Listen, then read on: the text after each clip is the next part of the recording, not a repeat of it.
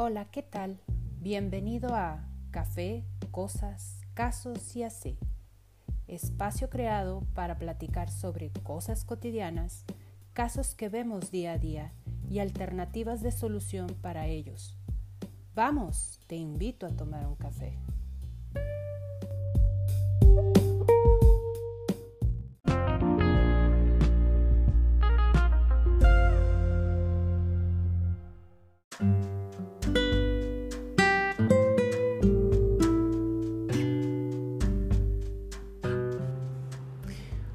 ¿Qué tal? Bienvenidos al primer episodio de Café, Cosas, Casos y así. Eh, eh, quisiera empezar el primer episodio presentando a mi compañera de, micrófono, eh, Ana López. Hola, hola, ¿cómo están todos? Bienvenida Ana, pues qué bueno que te subiste al barco conmigo. yo no he dado mi nombre, mi nombre es Leti Dimas y pues quisiéramos empezar pues diciendo por qué elegimos hacer este, eh, este podcast. A ver, Ana, ¿tú por qué te animaste a subir al, a este barco de locura conmigo? Bueno, mi nombre es Ana López y yo la verdad me gusta mucho compartir lo que sé y también aprendo de las experiencias de los demás. Creo que este podcast nos va a ayudar para conocer un poco de, de todas las personas, aparte porque como psicólogas nos vivimos analizando pues lo que está pasando en nuestra sociedad y porque también disfruto hablar y como a través de esta creo que disfrutamos de disfrutamos hablar.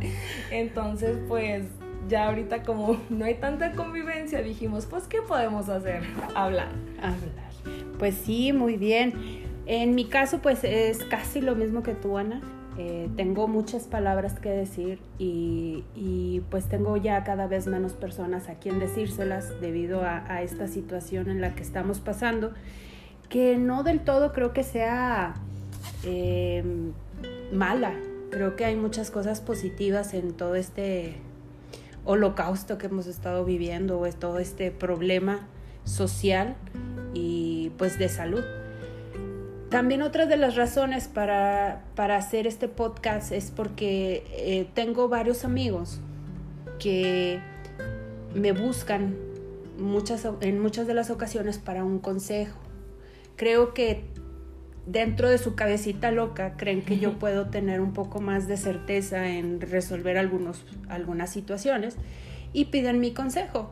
Sin embargo, esta situación ha hecho que estos amigos eh, no, no, he podido verlos y tampoco pues hemos podido reunirnos como antes nos reuníamos de perder una cada jueves o cada viernes o sabadrinks o sabadrinks este que es más lo que decimos que en realidad lo que tomamos porque la verdad es que yo no soy mucho de, de ingerir alcohol pero sí mucho café. Esa es la razón por la cual le puse le eh, elegimos este nombre porque es una conversación entre amigas que regularmente es con cheve, pero en esta ocasión... Es que es con café, es a veces más amena la plática.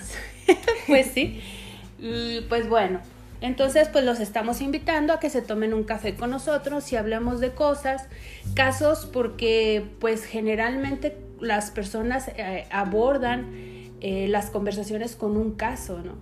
Y así, porque es una expresión que me pegó aquí Anita cuando la conocí, este, ustedes no están para saberlo, o bueno, más bien muchos de nuestros escuchas ya te conocen, ya saben quién eres.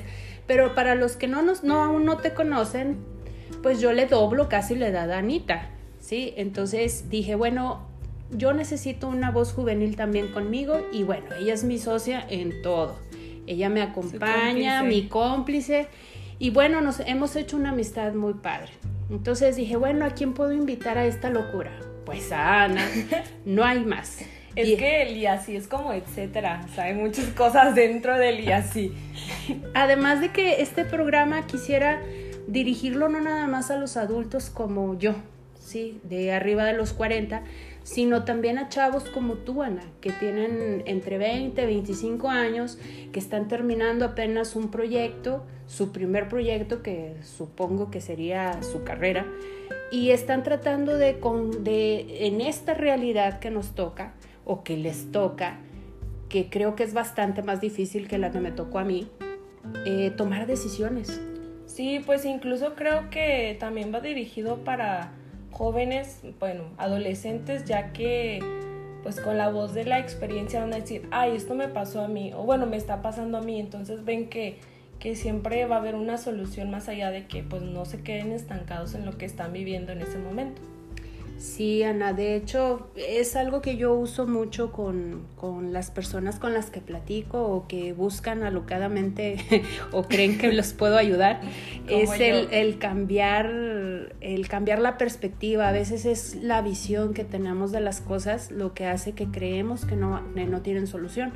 Y solo basta darle un pasito más adelante y se, darán, y se dan cuenta de que a veces no es tan grave o a veces es más grave de lo que piensan. Bien, pues ya más o menos les explicamos los objetivos, las razones y pues ya nos presentamos. ¿Qué temas vamos a hablar, Ana? ¿Qué te gustaría que habláramos? Pues creo que, bueno, además de hablar, de abordar lo que es la nueva normalidad, ¿no? Como lo que dijiste, los pros y contras, pero qué es lo que los resultados que está dando esta nueva normalidad, o sea, pero en un punto de vista desde niños, jóvenes, adultos, o sea, qué es lo que está cambiando en ellos en los patrones de comportamiento.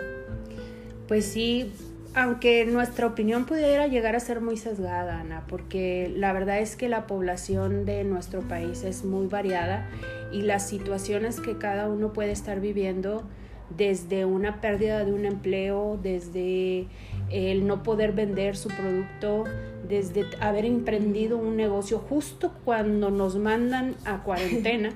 sí. Este, pues yo creo que eso pudo, pues varía mucho cómo afecta. Pero podríamos abordar la parte emocional, socioemocional. Sí, una inteligencia emocional y también la parte de, de la resiliencia, ya que creo que pues es lo que hoy en día hay eh, es, es, poca la población que realmente practica pues estos valores o inteligencia emocional como tal. ¿Sabes qué es lo que yo considero? Bueno, esa es mi humilde opinión. A lo mejor debía haberle puesto así al, programa, porque es una expresión que yo uso mucho, mi humilde opinión. Porque básicamente eso es una opinión basada en mi experiencia, en los pacientes que he tenido en, en, las, en los lugares que he trabajado, este, que, bueno, algunos que ya nos escuchan saben que pues eh, eh, tengo cierta trayectoria como maestra de adolescentes, como maestra de adultos, como maestra de niños, como psicóloga, terapeuta y bueno, un buen tiempo estuve trabajando en maltrato y violencia familiar. Entonces, pues toda esta experiencia me ha hecho saber que que pues lo, la resiliencia es una característica que, con la que nace el ser humano, pero son los papás o más bien el entorno lo que la fomenta o la inhibe. Entonces yo he notado que en estas últimas generaciones o estos últimos, o sea, vaya, los niños de ahora, pues como si estuvieran atrofiados. O sea, como que he notado que les resulta menos fácil ser resilientes. Sí, incluso considero que muchas veces los, se podría decir, los síntomas y signos que presentan los niños es por esa falta de, como dices tú, de desarrollar la resiliencia a causa de la familia, porque pues la familia es el primer sistema convivencia con la que el niño convive, se desarrolla. Por ejemplo, yo he trabajado con niños y siento que ahora así a causa de, de la contingencia, muchos de sus, vaya, problemas de niños, pues fueron como que atenuándose, o sea, ya no existían realmente por esa falta de... Ah, milagrosamente se curaron su déficit de atención. Sí. sí, sí, sí, sucede, Ana. De hecho, este, una gran carencia de presencia parental en las casas, pero sabes que es como, siento que es una, como una bola de nieve o como una, como una, a veces hago la analogía con un chicle en el zapato. Sí. Este, vas caminando y si no te lo quitas y si no te deshaces de él, pues terminas cojeando porque ya hay muchas cosas en ese chicle, ¿no? Entonces igual eso creo que ha sucedido y esto es la consecuencia que se está viviendo en nuestra sociedad. Están nuestros chicos Eh, los que ahora son adolescentes creo que les faltó mucha atención, pero porque los papás estamos más preocupados por darles cosas que por escucharlos. Por, estamos más preocupados por ocuparlos que por darles tiempo.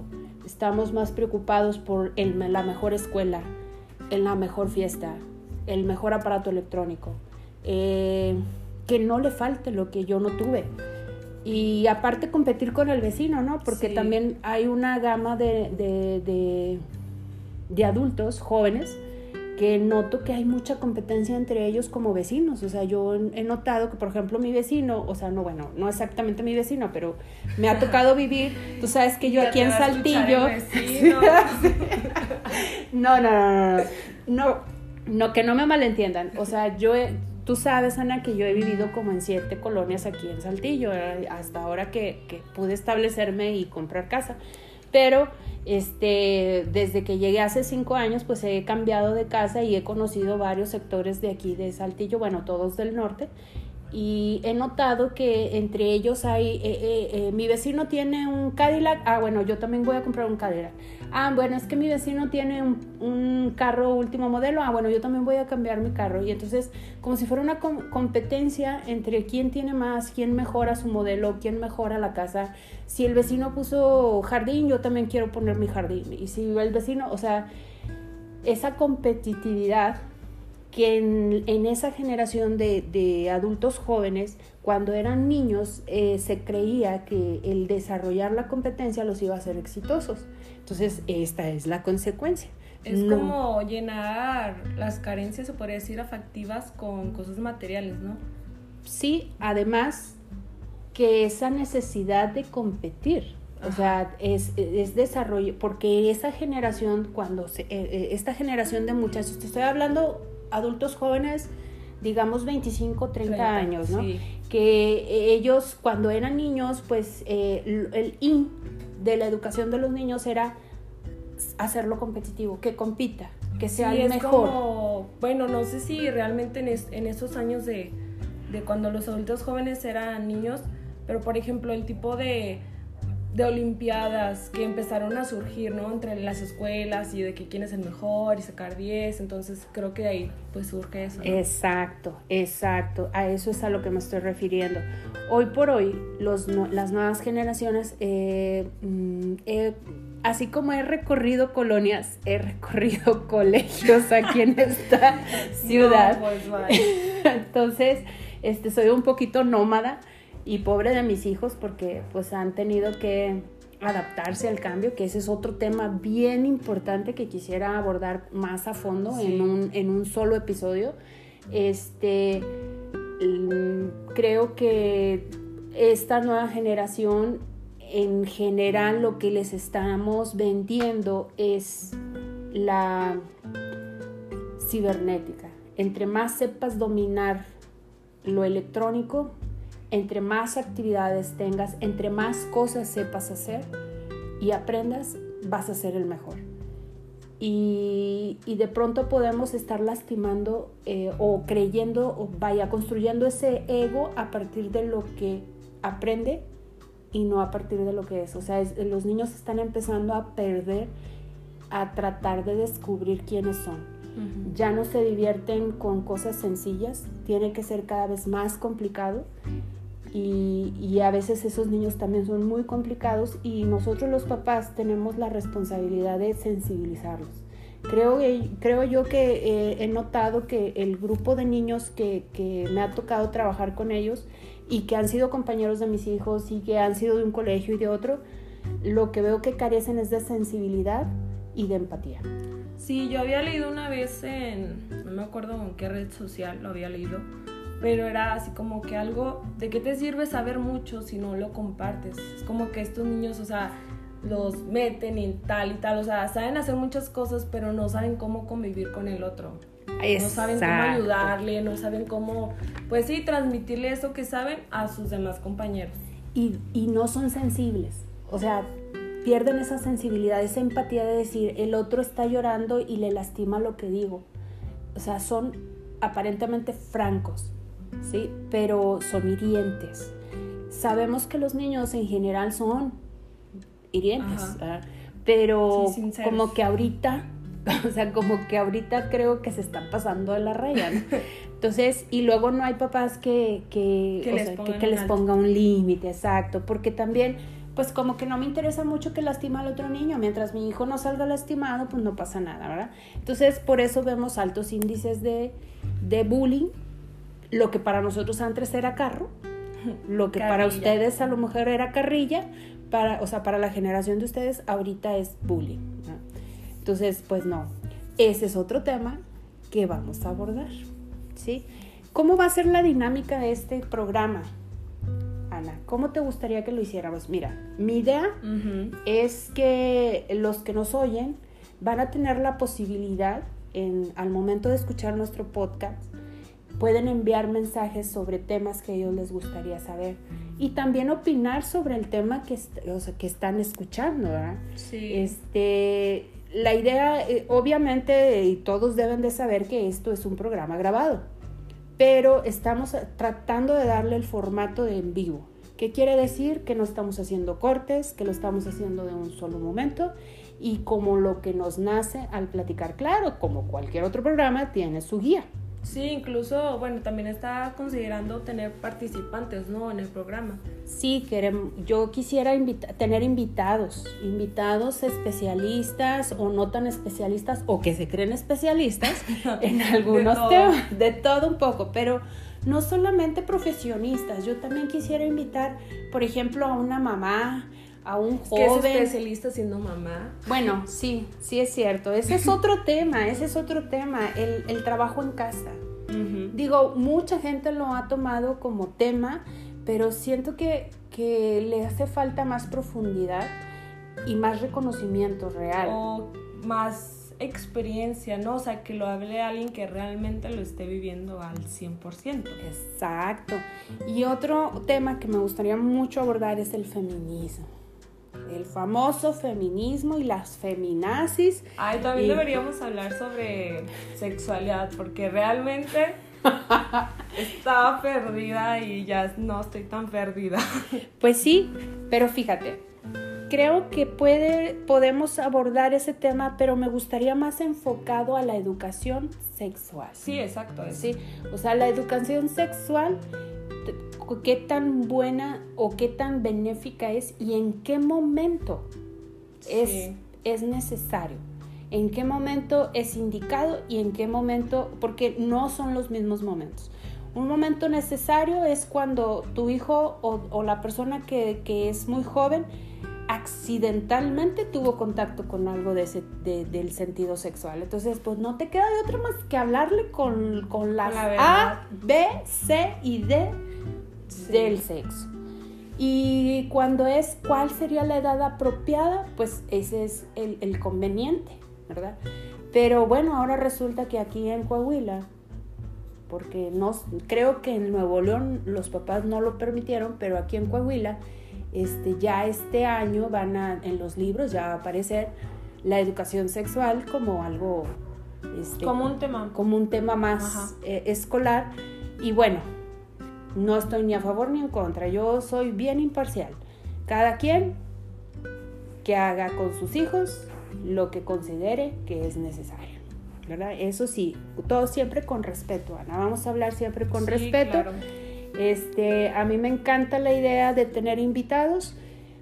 Incluso los mismos escuchas nos pueden decir a quién invitar Sí. a quién quieren escuchar. Digo, espero que no, o sea, pero, pero alguien que pueda venir, ¿verdad? No, alguien que pueda, como o sea, Ricky sí, Martin. no, no, no, sé. no, no, tampoco exageremos. Digo, a lo mejor algún día llegamos a ser muy famosas y sí, ¿verdad? Y sí se podrá. Pero por lo pronto, eh, seamos realistas. Si ustedes conocen alguna persona que tiene un tema muy interesante a desarrollar, pues nada más nos pasan su contacto y nosotros lo invitamos o la invitamos con mucho gusto y pues le hacemos una entrevista al respecto. Y bueno, ¿qué más se te ocurre que podemos incluir? Aparte del café, cosas, casos. Y así. Y así.